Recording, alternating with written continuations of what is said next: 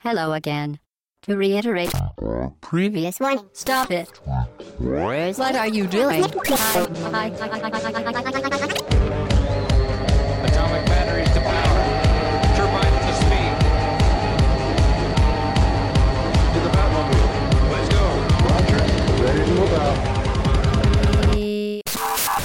Podcast au bas gauche droite.fr, session 13, épisode 1. Messieurs, je suis heureux de vous accueillir euh, pour ce podcast thématique qui va nous faire parler de l'histoire du jeu vidéo, le podcast qui va sortir bon la pelouse, le crampon, le gros plastique et le pixel. Autour de la table pour parler euh, de ça, euh, j'ai Pipo, Salut tout le monde. Alphonse Bonjour. et Hobbs. Bonjour tout le monde. Alors messieurs, le football sur console a une longue histoire, presque, enfin pas aussi vieille que le football réel, mais euh, il y a Mais beaucoup de choses loin. qui se sont passées, mais pas loin. Euh, et euh, Hobbs va nous décrire déjà euh, comment on va s'organiser ce podcast. Ouais, alors on va reprendre un petit peu, faire un petit peu de thématique sur les différents jeux qu'on a vus au fur et à mesure. donc les jeux basés au départ sur Pong. Donc ces titres qu'on verra avec Pipo qui nous décrira avec tant de passion tous ces jeux un petit peu. euh, Les vieux pixels et l'absence de son. Ma mission- sera essayer de le contenir. Euh, bah, ensuite, on verra après les différentes évolutions avec euh, les titres qui se rapprochent beaucoup plus du foot d'aujourd'hui. Euh, toutes les versions un petit peu arcade, les versions un peu simulation, avec l'arrivée des FIFA, des PES, on verra. Euh, puis tous les différents jeux à côté. Parce que pour Ouais. les auditeurs un peu plus jeunes, enfin, je sais que je commence à vieillir, mais euh, il n'y a pas que PES et FIFA, il y a eu énormément de licences. Alors allez, on va voir, il y en aura beaucoup. Hein. Aujourd'hui, il y en a quelques-unes qui survivent, euh, qui vivotent hein, autour des, gros, des deux gros, mais à l'époque, euh, Grosso modo, Il y en a une multitude. dans les années 90, t'avais 10 jeux de foot qui sortaient par an. Maintenant, t'en as deux. Voilà. voilà. C'est juste pour dire ça, pour commencer quoi. Histoire de bien calmer l'ambiance. Voilà. On terminera par les petites parties sur les jeux de management. Sur les jeux de management qui commencent, qui continuent à, pardon, à- qui continuent à survivre aujourd'hui, mais on en fera une, une- Ouais, en fin de podcast, une, en fin de podcast, pardon, euh, une partie, une partie dédiée aux jeux de euh, management. c'est un petit peu à part. hein. Voilà, mais le management, ça fait aussi partie du foot. hein. On parle d'argent, de transfert, hein, de gestion des égaux. De, Euh. de sacs d'argent au fond des jardins, euh, du côté de Valenciennes, des choses comme ça. Tout à fait. Jacques Glassman, si tu nous écoutes. Ou Bernard Tapie. Euh, très bien, messieurs. Donc, on va commencer. Et euh, l'origine euh, du jeu vidéo, je donne la parole. euh, Alors, évidemment, quand il est question de vieillerie et de vieille merde, c'est Pipo qui cause. Donc, alors, euh, comme disait Hobbes, les jeux qui sont basés sur Pong. Alors, on va rétablir une chose, puisqu'on a déjà parlé de Ralph Baer il y a quelques semaines. Euh, Pong est en fait un clone de Ping Pong que euh, Ralph Baer avait designé donc sur tous ces prototypes qui ont fini par donner euh, la console Odyssey sortie chez Magnavox.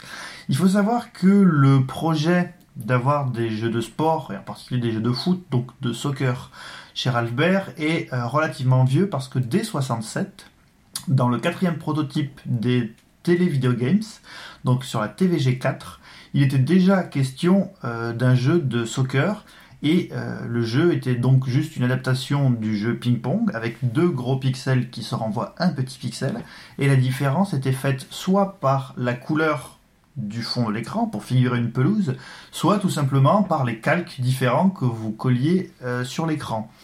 Euh, donc combien de. Enfin, à l'écran, on avait juste deux personnages du coup? deux pixels et une ligne pour euh, voilà donc dans le dans le TVG donc 4 l'idée a été introduite puis dans la brown box donc la brown box qui est le premier prototype euh, vraiment fonctionnel et qui ressemble à quelque chose que vous pourriez avoir chez vous qui n'est pas juste une boîte euh, en aluminium avec des fils qui sortent de partout euh, Ralph Baer avait euh, mis l'accent sur les jeux de sport et euh, donc sur ce jeu soccer qui avait son calque mais euh, qui marchait aussi pour les jeux de hockey, euh, les jeux de tennis.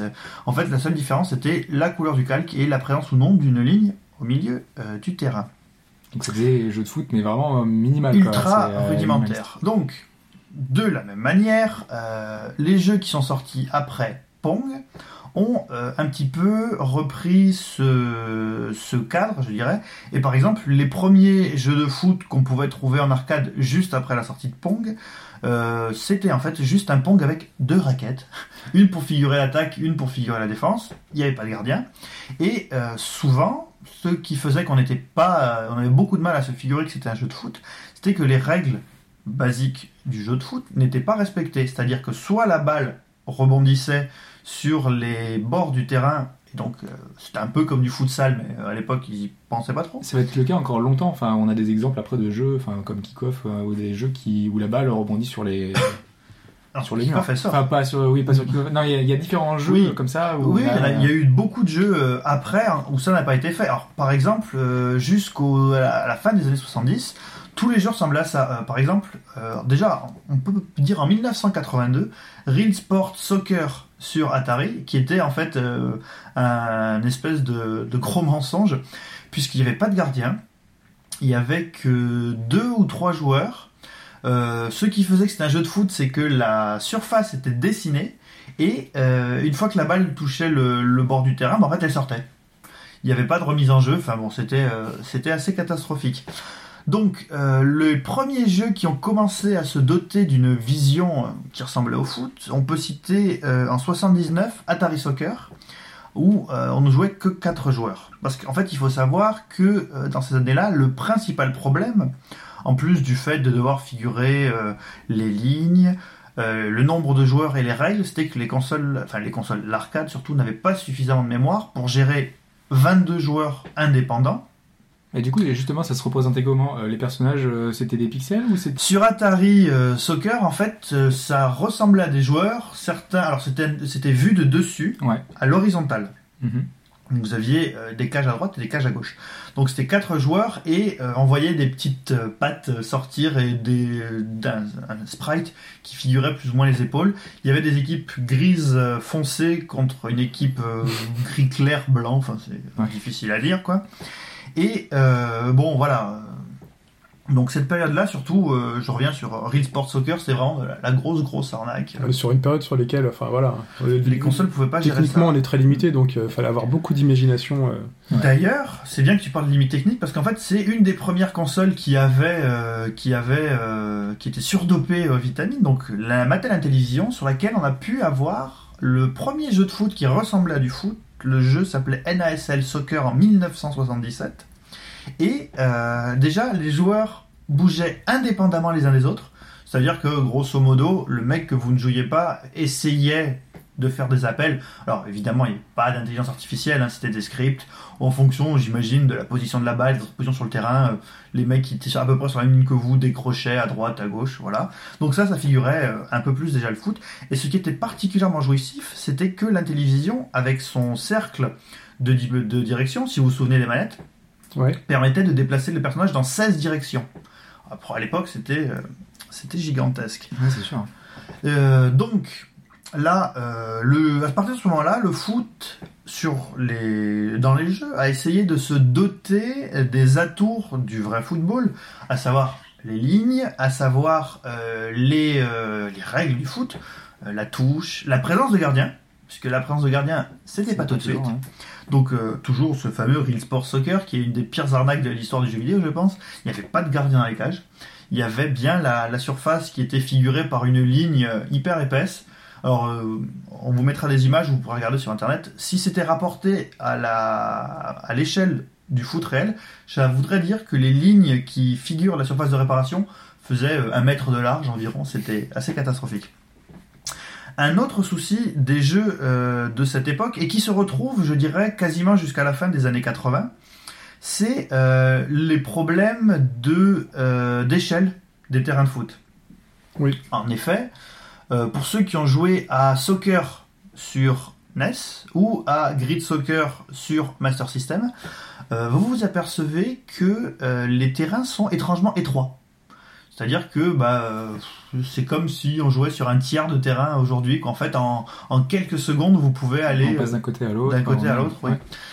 Euh, donc c'était euh, bon. ça- au niveau de la représentation, ça commençait à ressembler à du foot parce que donc là je vous parle de, de soccer et de grid soccer. Alors on pouvait pas avoir euh, 11 et 11 représentés sur la même image, mais il y avait des astuces de code qui permettaient de générer le fait qu'il y avait vraiment 11 joueurs sur le terrain. Et euh, Soccer et euh, Grid Soccer sur Master System avaient vraiment, je dirais, euh, atteint donc Soccer sur NES en 85 et Grid Soccer sur Master System en 87 avaient atteint une certaine maturité dans la mesure où vous aviez des équipes figurées, c'est-à-dire des vraies équipes par, par pays. Alors c'était très marrant dans Grid Soccer, il n'y avait pas d'équipe d'Angleterre, mais une équipe du Royaume-Uni. Et euh, ce qui était marrant aussi dans ces jeux de foot, c'était à l'époque, je ne sais pas si vous avez choqué, mais nous on trouvait ça bizarre. C'était que donc il y avait toutes les grandes nations du football, euh, le Brésil, l'Argentine, l'Allemagne de l'Ouest. Donc Est-ce qu'on avait la. France déjà Il y avait la France évidemment. déjà, évidemment. Bah, dans ces années-là, la France était championne d'Europe, euh, puis on avait fait 86, 82, donc c'était une équipe qui commençait à servir à quelque chose.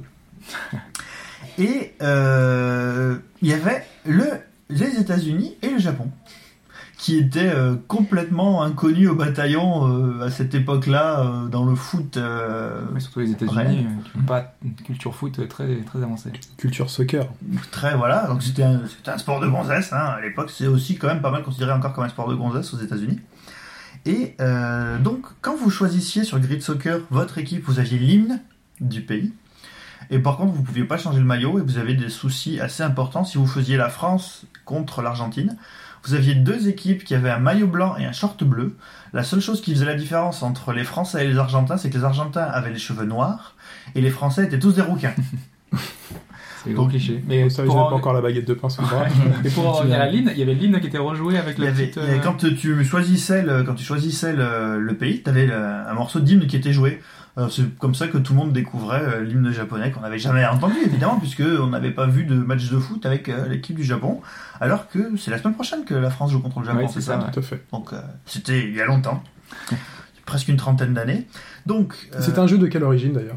C'était des jeux japonais Voilà. voilà, bah évidemment, c'est pour ça qu'on retrouvait. euh, Alors, ces jeux se jouaient à peu près de la même manière. Donc déjà, c'était des manettes où il y avait que deux boutons, donc ça allait vite. Un bouton pour la passe, un bouton pour le tir. Et en défense, bah, c'était un bouton pour le tacle et un bouton pour euh, plus ou moins le coup d'épaule, on va dire. Alors, il se jouait exactement de la façon suivante. Quand vous étiez en attaque, alors déjà, les joueurs adverses, s'ils passaient en face de vous sans faire une action pour essayer de récupérer la balle, vous traversez. Ça, c'était un, des premiers problèmes. C'est quelque chose qu'on a pas mal retrouvé euh, dans les jeux de cette époque-là, de savoir si le ballon pouvait passer à travers le joueur. Il y a des jeux où, quand le ballon arrivait devant vous, si vous appuyez pas sur le bouton, bah, le ballon passait à travers. Donc, euh, je sais pas si c'était pour figurer la feinte ou si c'était juste un problème de programmation. Euh, donc, dans ces jeux-là, quand vous étiez en attaque, vous arrivez face au gardien, vous aviez exactement le même système. Alors, là, grosso modo, je crois que c'est vraiment Sega qui a copié sur Nintendo. Vous aviez une flèche qui se baladait du haut en bas des cages et euh, il fallait appuyer au moment où cette flèche n'était pas sur le gardien. Bon, vous pouviez plonger avec le gardien, mais avec le gardien, vous ne pouviez que repousser la balle. Ça, j'imagine que vous êtes quelques-uns à avoir eu des jeux de cette époque-là euh, sur Game Boy ou sur d'autres consoles avec des gardiens qui en fait étaient des raquettes de Pong. C'est pour l'aspect spectaculaire. Bah oui, c'est ça, oui, c'est c'est ça. ça. D'ailleurs, euh, en 2012, c'est encore vrai puisque Bastia s'est pris un but exactement comme ça hier. voilà. On a tiré fort sur le gardien, ça rebondit sur lui, un autre attaquant suivi le but. Et donc, dans ces jeux-là, vous pouviez marquer soit de cette manière-là en tirant sur le gardien. C'était quel, jeu ça Euh, Ça, c'était Grid Soccer Grid sur Soccer. Master System et Soccer sur, euh, sur Super, sur Nintendo. Donc c'était les jeux Sega et Nintendo. Des jeux Sega, c'était les jeux de foot. déjà à faire du foot. Voilà, les jeux de foot officiels. Bah, c'est- alors, ça, il va sans dire que les jeux ont plus marché sur le marché européen, en particulier sur Master System, puisque Master System c'est surtout en Angleterre et en France euh, qu'elle a marché. Euh, donc c'était des jeux de foot auxquels on prenait plaisir à jouer. Surtout Grid Soccer, parce que Grid Soccer est le premier qui a introduit euh, les penalties en vue spéciale penalty. C'est-à-dire que vous aviez figuré la cage avec le gardien dans la cage que vous pouviez déplacer le public derrière et votre joueur qui s'approchait, qui posait la balle et qui allait frapper. Alors, euh, dans les faits, vous pouviez pas placer la balle où vous vouliez, c'était pas hyper précis, mais c'était tellement impressionnant que moi, franchement, sans déconner, à l'époque, je pense qu'on passait plus de temps à faire des séances de penalty qu'à faire des matchs de foot, parce que le vrai problème des matchs de foot, des jeux de cette époque-là, c'est que c'était toujours le même but. En fait, vous appreniez une technique, et dans les faits, bah, vous l'appliquiez à l'infini. Alors des fois, ça vous faisait un peu chier, donc vous tiriez sur le gardien pour essayer autre chose, un retourné, puisque les animations étaient suffisamment poussées pour figurer un retourné ou une reprise de volée.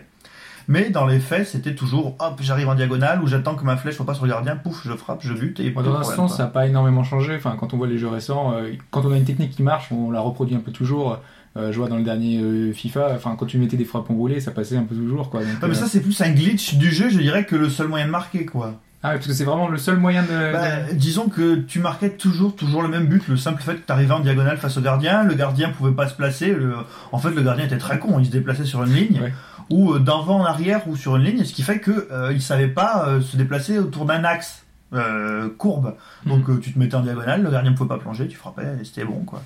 Donc euh, voilà, c'était des Là, jeux. là, en fait, ce que décrit Pipo, c'est vraiment euh, des défauts euh, mécaniques en fait Ouais. du jeu. Ouais, il y a plusieurs jeux dont on parlera encore ensuite, mais s- par exemple, il suffisait de spotter euh, un endroit sur le terrain, une direction, et là, tu tirais, c'était, euh, tu savais que le gardien ne pouvait pas aller la chercher à cet endroit. Ouais. En plus, comme les, les terrains étaient souvent figurés euh, pour ressembler à la réalité par euh, une bande claire, une bande foncée, souvent, tu, te mets, tu savais sur quelle bande il fallait être et tu sais que si tu frappais cette bande-là à cet endroit-là, tu n'avais aucune Oui, chance de pas des marquer. espèces de points de repère. Voilà. voilà. Et puis pas de jauge, hein. Il n'y a pas de jauge de force ou Non, euh, non, non, t'appuies, c'est- euh, tu tires ou tu tires pas. Point. Voilà, t'a- t'appuies et ça euh, part. Donc là, la représentation, je dirais, footballistique est convaincante pour les capacités de l'époque, mais malheureusement, Là, on est dans à le quelle jeu- époque justement? On donc, est en- on est à la fin des années 80, donc entre 87 là. 85-87. Mais euh, le, jeu, la sensation du football, euh, même pour les enfants que nous étions à l'époque, euh, est vite, euh, a vite disparu. À tel point qu'à l'époque, en fait, t'achetais beaucoup de jeux de foot dans l'espoir bah, juste de trouver une autre technique pour marquer parce que ça sert à rien d'avoir un jeu de foot parce que dans les faits, au bout de 10 parties avec tes copains, bah, tu l'avais complètement épuisé et tu savais exactement ce qui se passait. Alors voilà, tu faisais les pénalties parce que c'était le truc un peu plus aléatoire, on va dire. Et là, on arrive à un moment charnière avec une sortie assez emblématique euh, en termes de jeu de foot. pour nous tous. En, pour nous tous, pour tous ceux qui ont joué au foot, en 1989, Oui. le, le dieu du football est arrivé sur Atari ST. Et le dieu du football s'appelait Kickoff, euh, réalisé par Dino Dini, parce que le jeu s'appelait Dino Dini's Kickoff, et sorti par Anko sur Atari ST. Alors, la grande particularité de Kickoff, c'était que la première fois que tu jouais au jeu, après avoir joué euh, aux autres jeux sur euh, Master System ou sur NEC ou des jeux un peu plus beaux déjà, tu disais mais qu'est-ce que c'est que ce truc? Kickoff, c'est moche. Parce que Kickoff a abandonné euh, la vue en, à l'horizontale pour une vue à la verticale. Les joueurs sont beaucoup moins bien figurés. C'est vraiment comme si vous regardiez un match, on va dire, depuis un hélicoptère. C'est une vue de dessus en fait. C'est vraiment Ouais, une Tu vue de utilises la fameuse Spider Cam de, de Canal+. Tout à fait. Avec donc les cages en haut, les cages en bas, et sur Atari ST, les cages des gardiens ne sont pas figurées. Il y a juste une ligne avec un gardien. Sur Amiga, euh, les cages étaient figurées, mais pas sur Atari ST. Et là, scandale, tout le monde se dit qu'est-ce que c'est que cette merde? Pourquoi ce jeu est aussi moche? C'était Euh, une révolution à côté. hein. Ouais. Et euh, pourquoi c'est aussi laid? Et le problème, c'est que quand tu prenais la manette et que tu apprenais que dans Kickoff, en fait, tu avais besoin que du stick et d'un bouton, tu t'es complètement perdu. Tu te dis, mais attends. Euh, Enfin, essayez de vous imaginer, c'est comme si aujourd'hui, vous vous connaissez Street Fighter, vous avez le stick, vous avez six boutons, et là vous avez un jeu de baston où euh, on vous apprend qu'avec un seul bouton, vous pouvez tout faire. Voilà, sur le coup, tout le monde a dit, mais ce jeu est scandaleux, gna gna gna. Puis en plus, vous commencez à jouer, vous faites n'importe quoi. Euh, vous commencez à jouer, vous partez tout droit vers le, le gardien, vous voyez la défense qui arrive en ligne vers vous. Bon, bah là, évidemment, vous avez joué à Grid Soccer toute votre vie, donc hop, vous partez à gauche pour essayer d'éviter le défenseur. Et quand vous partez à gauche, cette débile de balle continue tout droit. Je dis, mais, mais c'est quoi ce délire? Et en fait, la grande, grande nouveauté de Kickoff, c'est que dans Kickoff, le ballon est euh, indépendant du joueur. Ouais, jusqu'à maintenant, on avait toujours le ballon qui était collé, Collé, au pied des joueurs. C'est presque dans l'animation du Voilà. joueur. Mm. Et là, on a une balle qui est pour la première fois libre, qui, qui suivant le, le joueur, euh, suit- quand il frappe, quand il. Les premières notions de physique de balle. finalement. Tout à fait. Mais voilà, il y a un véritable moteur physique pour la balle. Et à ce moment-là, quand vous aviez compris l'idée du jeu, là, vous aviez le, le monde qui prenait une autre couleur devant vous. C'est-à-dire qu'en fait, il faut porter la balle. Et pour porter la balle, ça dépend. de- alors, on jouait la plupart du temps sur Atari ST avec un stick. Pas avec un pad, mais avec un stick. Donc, la, la technique, qui est bien connue, qui a toujours pris ce nom-là, c'est un peu la technique de la queue de billard. C'est-à-dire qu'en fonction de là où vous poussez la balle et à la vitesse à laquelle vous la poussez, la balle va aller plus ou moins vite. Ah, on peut pousser plus ou moins fort le stick. Voilà. Pour aller, pour aller plus ou moins vite. Voilà. C'est-à-dire que si tu vas comme un bourrin tout droit, Mhm. tu vas porter la balle vachement loin. Et ce qui fait que si tu décides de changer de direction au moment où la balle est le plus loin de ton pied, bah, il y a, la balle, elle va continuer sa vie. Elle n'a rien à foutre de toi. surtout, si je me souviens bien, euh, c'est- c'est très lointain déjà, moi. euh, L'IA euh, a été presque aimantée par le ballon, enfin te foncer dessus, Oui. euh, et donc du coup c'est très difficile de, de pouvoir bien contrôler le ballon. Parce et, que euh, là, la différence, c'est que le ballon ne passait pas à travers le joueur. Oui. Rebondissait euh, un peu sur nous. Et donc, finalement, Kickoff, après quelques parties où tu as beaucoup insulté euh, la personne qui t'a offert le jeu, le mec qui a fait le jeu, les manettes qui répondent pas, là, tu commences à comprendre qu'en fait, Kickoff, c'est du foot, dans la mesure où tout se joue au toucher de balle. Avec cet unique bouton, avec lequel vous pouvez marquer, avec lequel vous pouvez faire la passe, vous faites ce que vous voulez, c'est juste euh, le mouvement du pied qui projette le- la balle. Vous pouviez tout faire. Et euh, après, dans le kick-off, le, le- le bonheur, c'était coller un grand pont à un défenseur, euh, se retourner sur soi-même pour essayer de, de passer le mec. C'était incroyablement technique Toujours ça vue de dessus, c'était très toujours vu de dessus. Ouais. Euh, c'était et voilà. Et à la fin, franchement, vous oubliez complètement que le jeu était moche. Vous oubliez complètement que les joueurs étaient à peine figurés. Vous oubliez l'absence de filet derrière le gardien et vous preniez un pied monumental. Surtout que dans Kickoff, on mettait quasiment jamais les mêmes euh, buts. Ah ouais, en plus on essayait de construire un petit peu en Mm. faisant des passes et tout. C'est très- la grande force, même jusqu'à très récemment. hein. Il y a eu beaucoup de jeux de foot sur lesquels on mettait euh, souvent les mêmes buts. Parce que, euh, bon, voilà, il y avait des choses assez efficaces. Et euh, quand on dit. euh, Enfin, on en reparlera plus tard, mais à la sortie des premiers, euh, donc euh, ISS Pro Evolution, euh, où franchement on se dit, euh, voilà, là on arrive à quelque chose parce que euh, le gardien la relâche, la relâche pas, ça dépend. le ballon rebondit sur les poteaux ou pas. Cette, notion de différence entre les buts, elle est super importante. ça permet en fait finalement de donner vraiment cet aspect réaliste et de liberté. Exact, oui. Et surtout, avec cette possibilité d'être libre, les différences entre les équipes, par exemple dans Grid Soccer, si vous preniez le Japon contre le Brésil, euh, enfin, la plupart du temps, vous battiez le Japon parce que l'équipe était lente, le gardien était tout le temps en fraise. Euh, là, pour le coup, même s'il y a des, différences entre les équipes, votre euh, capacité à manier la balle vous permettait d'abolir ça. Donc le trip, c'était toujours prendre des équipes très très faibles et d'essayer de battre des équipes très très fortes. Il faut aussi savoir que dans Kickoff, par rapport à d'autres jeux de l'époque, on avait la possibilité de changer de joueur, de mettre en place une tactique, et surtout il y avait une grosse base de données.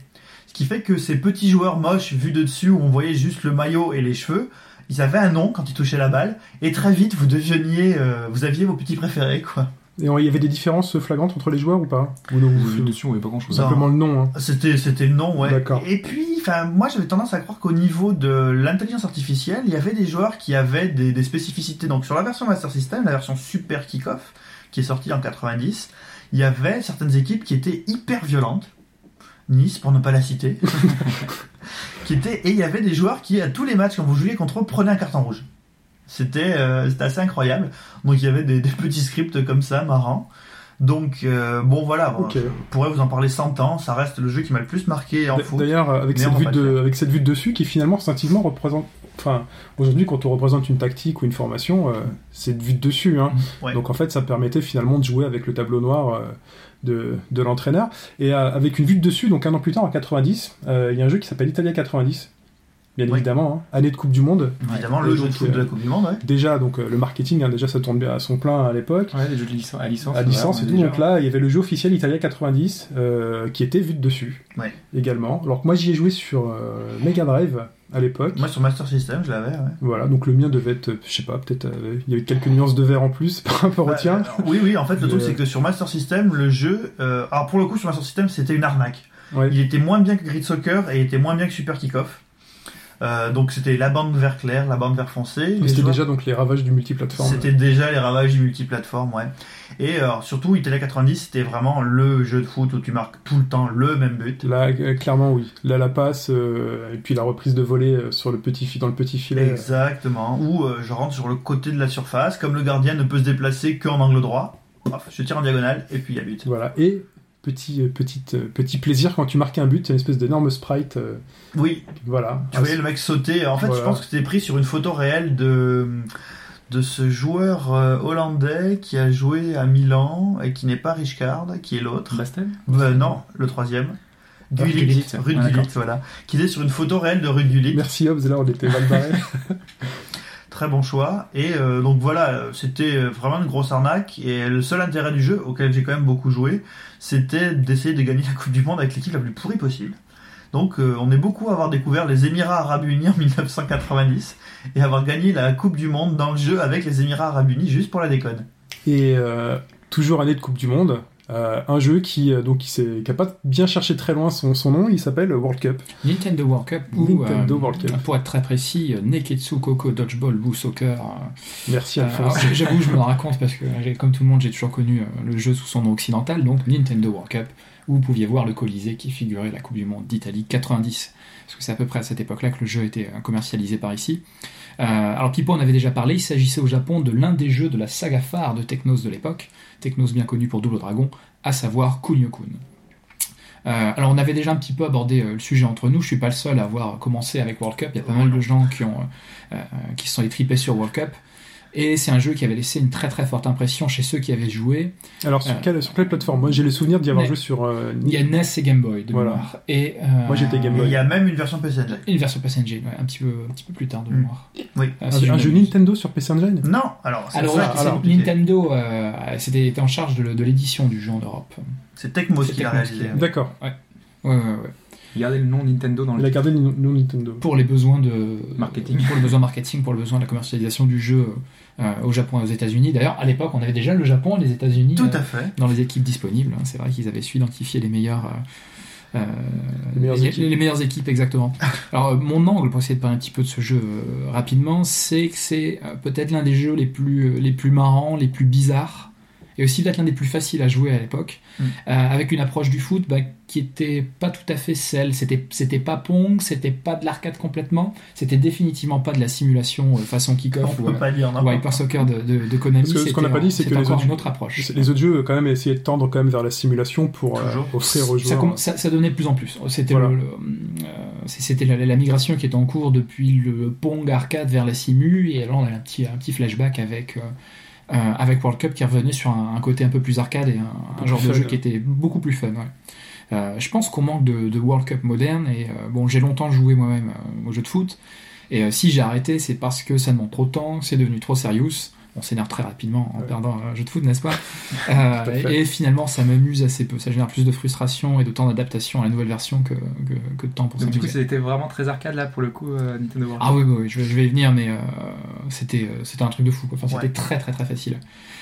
Bon après moi aussi j'ai une inclination naturelle aux jeux chronophages, genre RPG japonais ou jeux de stratégie. Ce qui veut dire que si je prends FIFA, j'ai plus de vie, enfin, c'est fini. Euh, je, je joue 24 heures sur 24 parce que j'ai le temps pour rien d'autre. T'as même pas le temps de finir Final Fantasy Tactics du coup. Exactement, ouais, ouais, ouais. Restons foot, restons sur le gazon. Restons foot, restons sur le gazon, ouais. Euh, en revanche, moi, j'aurais bien de la place pour un Nintendo World Cup 2012 si jamais euh, un éditeur, un, un développeur se, se mettait à créer ce genre de jeu à nouveau. Tecmo c'est mort, mais Nintendo si tu nous écoutes. Nintendo, euh, si tu nous écoutes, ouais. Euh, alors, World Cup a pas le monopole du jeu de foot fun hein, dans l'histoire. On pourrait penser à Sensible Soccer notamment ou à d'autres types de jeux qui étaient assez, euh, qui étaient assez, assez rigolos. Euh, Il y a eu Sega Soccer Slam aussi. Il Oui, y a eu Mario. Strikers par Nintendo. Mm. Euh, bon, le souci, c'est qu'on n'a rien eu de ce genre depuis, euh, depuis quand même un bon moment. Alors, World Cup, il vendait du rêve précisément, on va y venir, euh, parce qu'on avait que deux commandes de défense, tacler proprement, disons, ou balancer un coup d'épaule Ah sur oui. votre adversaire. Sachant qu'il y avait une espèce de hiérarchie dans les coups d'épaule. Il y avait des équipes à qui- auxquelles on ne donne pas de coups d'épaule. L'Italie, l'Allemagne, l'Argentine, pour ceux qui se souviennent. Et puis après, il y avait les autres, équipes pourries. Le Cameroun. Le Cameroun. la France. le Cameroun, la France, le Japon, euh, où vous pouviez dégommer tous les joueurs. C'était peut-être, de mémoire, c'est le seul jeu de foot où vous pouviez tuer l'adversaire. Oui. À force de Ah ouais. tacler et de donner des coups d'épaule, le mec ne se relevait plus. Il sortait sur Cercle. Ah non, non, non, non, il était sur le terrain, il était couché Ouais. sur le terrain. il Ça, restait là Exactement. Bon, euh, l'exemple classique, c'était le Cameroun, euh, où, où les mecs tenaient trois tacles ou trois coups d'épaule. Partir, après ça, ils étaient morts. Donc, Alors qu'est-ce fait, qui se passait si on donnait des coups d'épaule au- à l'Allemagne Vous jouez, euh, non, non, c'est vous. C'est comme si C'est vous donniez un coup d'épaule à vous-même. Ah, d'accord, C'est on vous qui dégagez. Ouais, votre personnage rebondissait. Ce qui est intéressant aussi, c'est que vous pouviez donner des coups d'épaule et tacler sans même avoir le ballon. Oui. Donc vous pouvez tacler un mec random qui passait par là. Normal. Normal, légal, exactement. ouais. Euh, donc vous aviez deux commandes de défense qui étaient, qui étaient extrêmement, euh, extrêmement simples. Vous aviez deux commandes d'attaque très faciles, passer et tirer. En gros, si vous, il fallait aller plus ou moins dans la direction du type auquel vous voulez passer pour faire une passe, c'était euh, c'était assez, assez facile. On ne contrôlait qu'un seul joueur, très important. On pouvait choisir son joueur, on avait une dizaine de joueurs à choisir. Mhm. Vous aviez six joueurs sur le terrain, ça j'y reviendrai, c'était un- une conception du football qui était un petit peu particulière. Vous ne contrôlez qu'un seul joueur, mais vous pouviez donner des ordres à vos coéquipiers.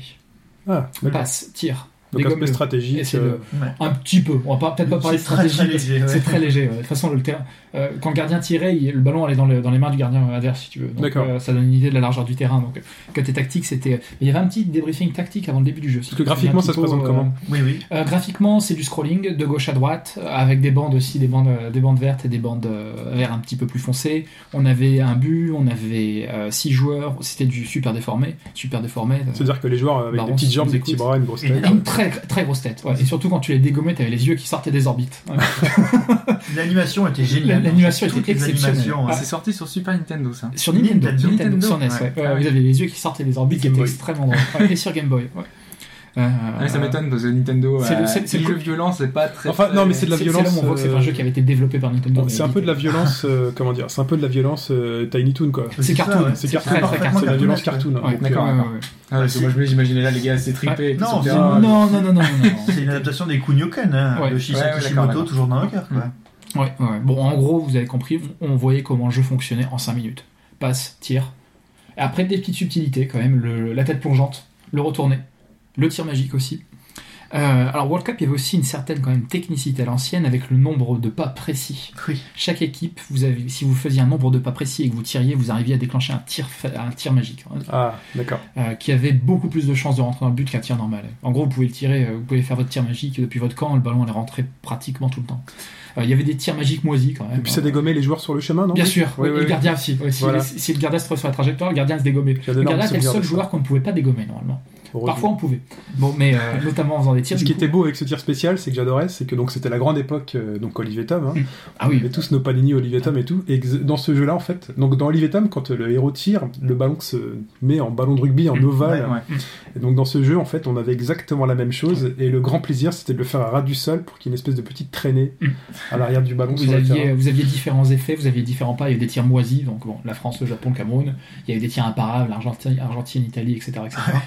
Et donc vous aviez un certain nombre de pas mémorisés et euh, il fallait, il fallait euh, entrer ce nombre de pas, il fallait tirer, vous déclenchiez le tir magique. Alors vous aviez le bubble gum, vous aviez le ballon qui allait de haut en bas, euh, vous aviez le ballon qui, euh, qui, qui avançait, qui s'arrêtait, etc. et qui dégommait tout le monde. C'était assez fun. Bon, vous aviez quand même un nombre limité de tirs histoire de pas trop euh, cheater le jeu, on va dire. Ça fait penser à Mario Tennis? Ça fait un petit peu penser à Mario Il y a Tennis. d'autres jeux de football Euh. C'est vrai, c'est hein, vrai. Ouais. Euh, bon, c'était quand même le, le nombre de question des pas, c'était quand même pour déjà, il fallait savoir le nombre de pas.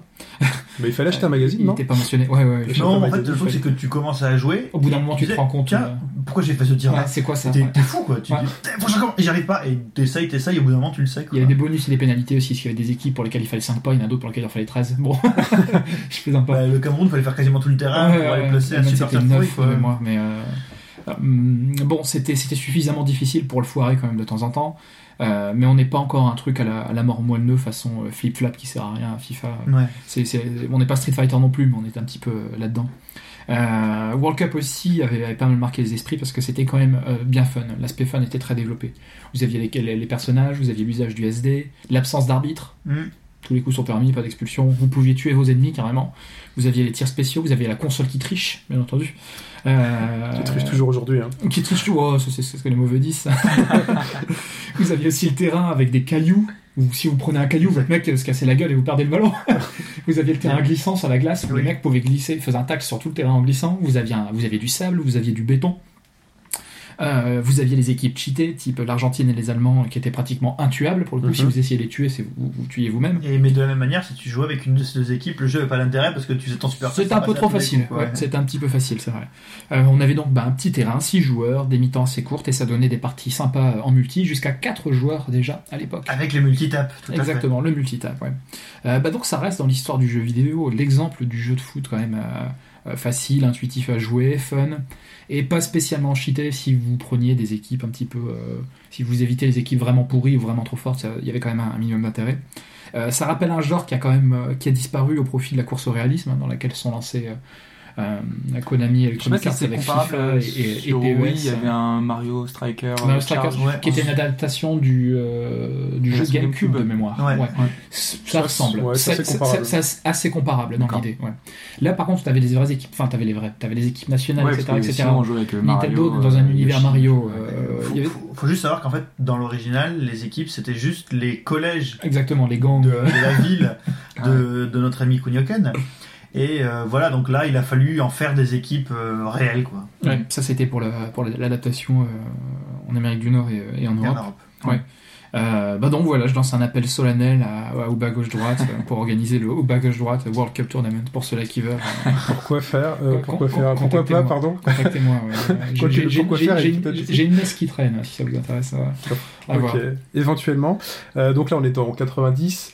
Euh, donc si on suit un peu chronologiquement, euh, donc jusqu'à jusqu'à nos jours, on arrive donc en 92.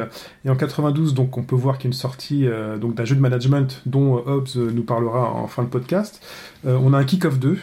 On a Kick-Off 2. Alors, euh, Kick-Off 2, bah, Bon. c'est Kick-Off en plus grand, plus gros, euh, plus fort. plus euh, badass. plus badass. Alors, pour les, pour les puristes vraiment hardcore, euh, Kick-Off 2 était un peu plus facile que Kick-Off 1. Ce qui fait que euh, quand on avait vraiment saigné les manettes sur Kick-Off 1, au début de Kick-Off 2, on pestait un peu. Alors c'est de la casualisation déjà à l'époque. Tout à fait. Quelle ouais. honte. On pestait un peu parce que euh, on arrivait à trouver des techniques de but qui marchaient à tous les coups, mais qui n'étaient accessibles que aux mecs qui avaient saigné le, le premier Kick-Off. Ah, c'était les mêmes techniques.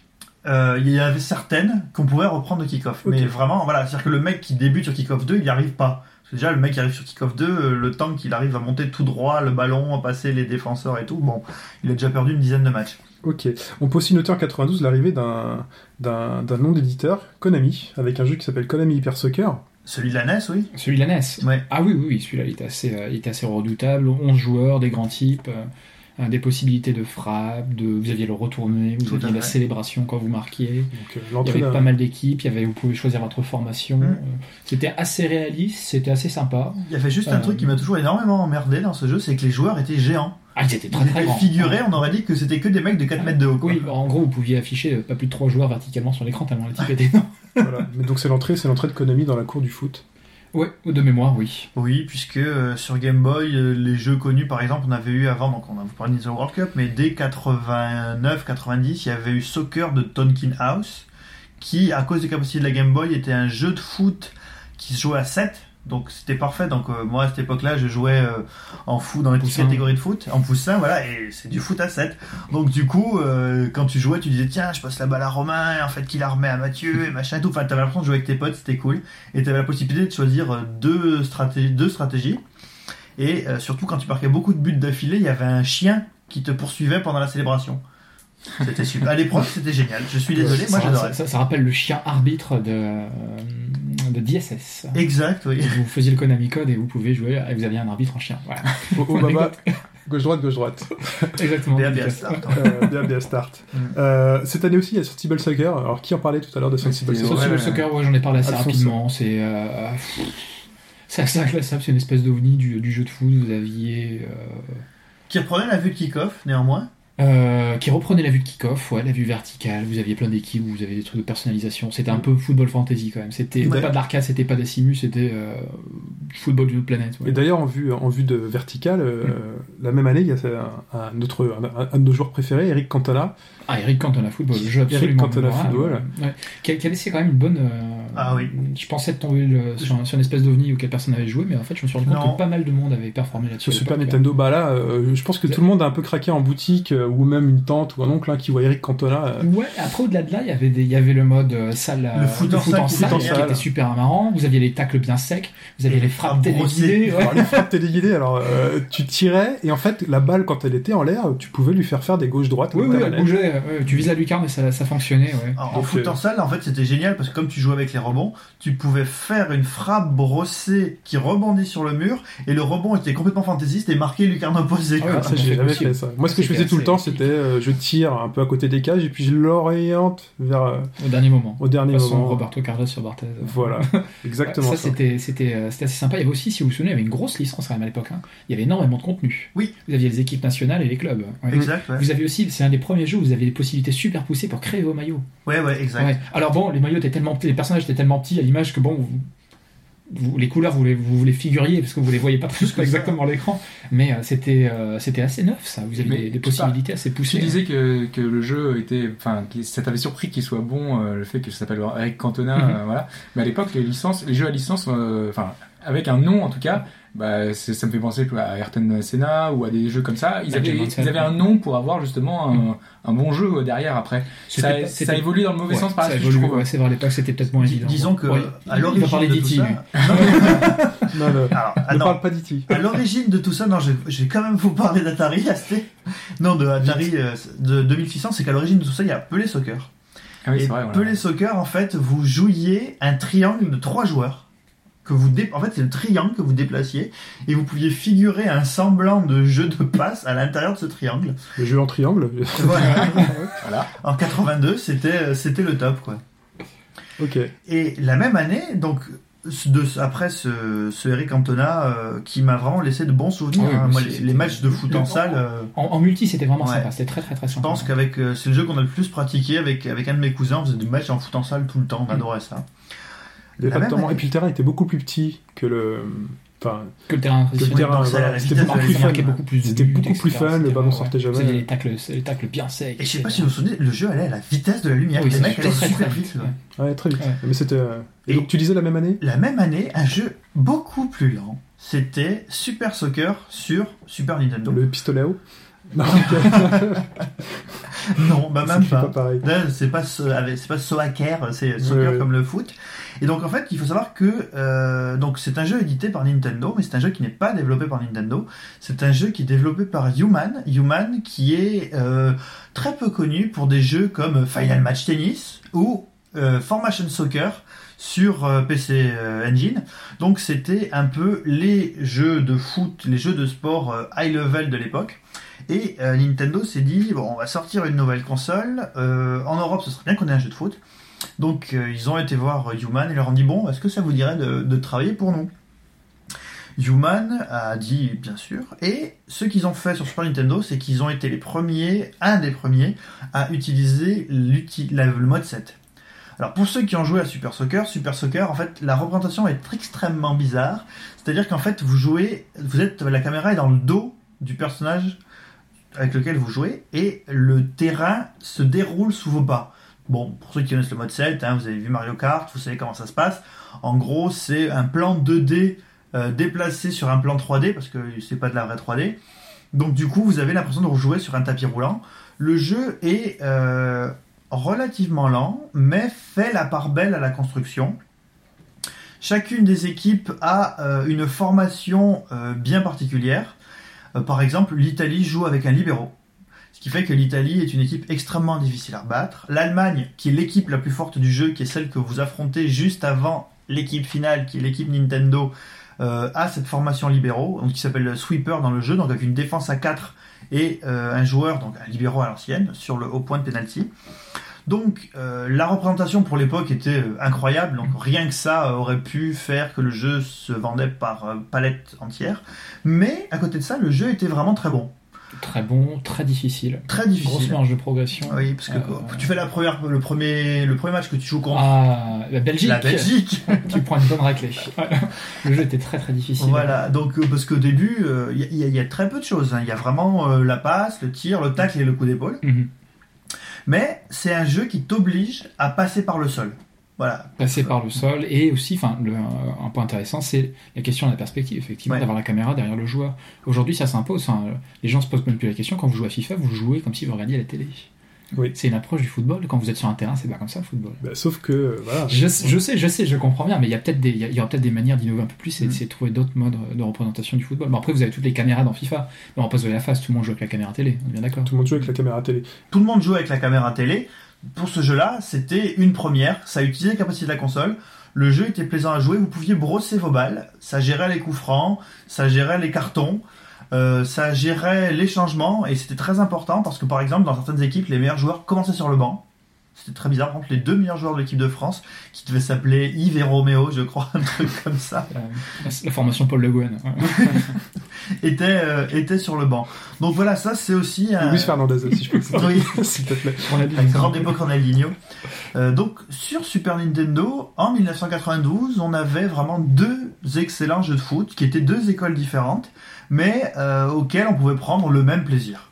Et j'enchaîne sur l'année juste après, 93, euh, qui pour euh, moi et éventuellement beaucoup et marque peut-être un tournant, enfin l'arrivée d'un grand acteur dans le, dans le, dans le football, c'est euh, Electronic Arts, avec ce fameux petit... euh, EA E Sports. It's in the game.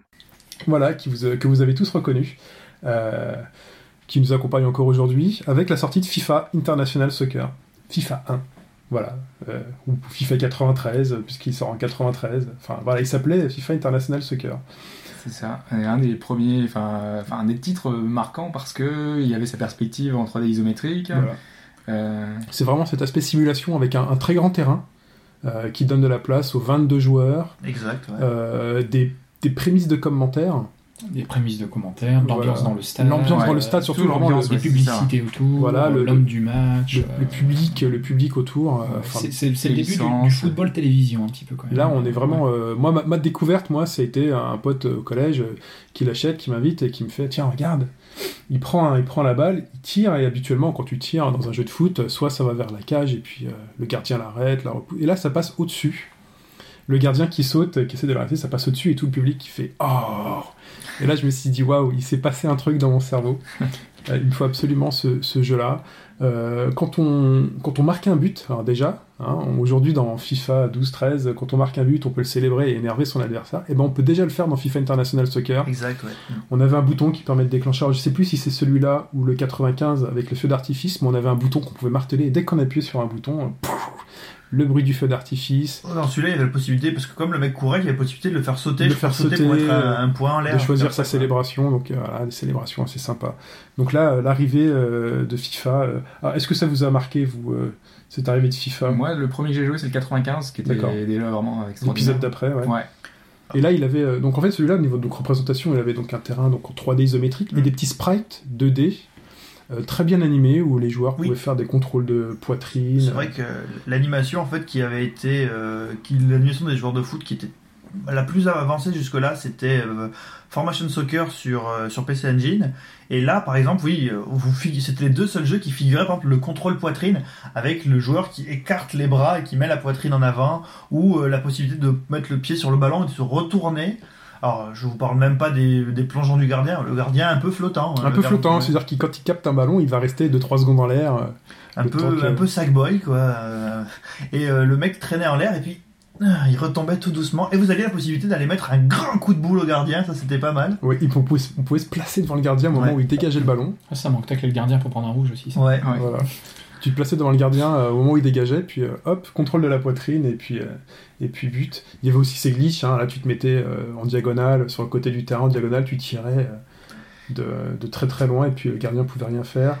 et ça a été un peu le ça a été un des fonds de commerce de FIFA aussi les glitches puisqu'il y avait tout un tas de codes pour débloquer des, des trucs débiles style les tirs laser les murs invisibles Les murs invisibles, tu pouvais jamais marquer de but, et puis la balle ne sortait jamais du terrain aussi. Donc c'était le truc qui rendait fou quoi tu les rebondissant dans tous les sens Et puis donc il y avait déjà aussi des bases hein, du jeu de foot actuel, hein, c'est-à-dire l'accélération du joueur. On Mm. pouvait accélérer en martelant le bouton, Ouais. euh, un, un bouton, je sais plus, j'allais dire Y, mais c'est c'était A je pense encore. que c'était A à l'époque pour courir Mais voilà. Et donc ça c'est pour FIFA. Et l'année d'avant on parlait de l'arrivée de Konami, mais Konami revient avec un jeu qui s'appelle International Superstar Soccer. Euh, alors en japonais on l'a noté, GQ World Soccer Perfect Eleven. Et non pas encore Winning. Winning Eleven, ouais. Alors est-ce que quelqu'un a un mot à dire là-dessus? Alors, euh, c'était. Alors là, pour le coup, la vision n'était pas en, en isométrique, donc on, on reprenait un terrain euh, vu à l'horizontale, mais qui, était, qui figurait un terrain relativement large. Les joueurs étaient, bon, pas aussi grands que dans Hyper Soccer, mais euh, étaient figurés assez costauds, assez grands. Et surtout, alors déjà, le gameplay utilisait quasiment tous les boutons de la manette de la Super Nintendo, ce qui donnait un, point, un temps d'adaptation assez difficile. Euh, le gameplay était vraiment bon. Là, là, pareil, pour le coup, euh, vous marquez pas toujours le même but. C'était même relativement difficile de marquer les Oui, premières le, fois. le gardien repoussait pratiquement tout. Et surtout, il y avait quelque chose de génial pour l'époque, c'était les matchs dramatiques. C'est-à-dire qu'en gros, c'était un mode histoire Ah, le où mode euh, scénario. le mode scénario Exactement. où vous preniez euh, un match alors que votre équipe perdait euh, 3-0 à 5 minutes de la fin et il fallait euh, renverser la pression quoi, Pour, les, renverser pour le, les mazos la- de mémoire, il y avait France-Bulgarie. Exact. Ah. Il fallait le gagner celui-là Exactement. Vous Il fallait se qualifier. Vous perdiez et. euh, Sachant qu'on est, en- perdiez, sachant qu'on est en 94, hein, et Exactement. euh, année de Coupe du Monde, hein, pour laquelle la France ne s'est pas Ouais. qualifiée. euh, vous aviez le mode scénario qui était intéressant. Vous aviez un mode championnat de mémoire. Vous avez Oui. le mode Coupe du Monde.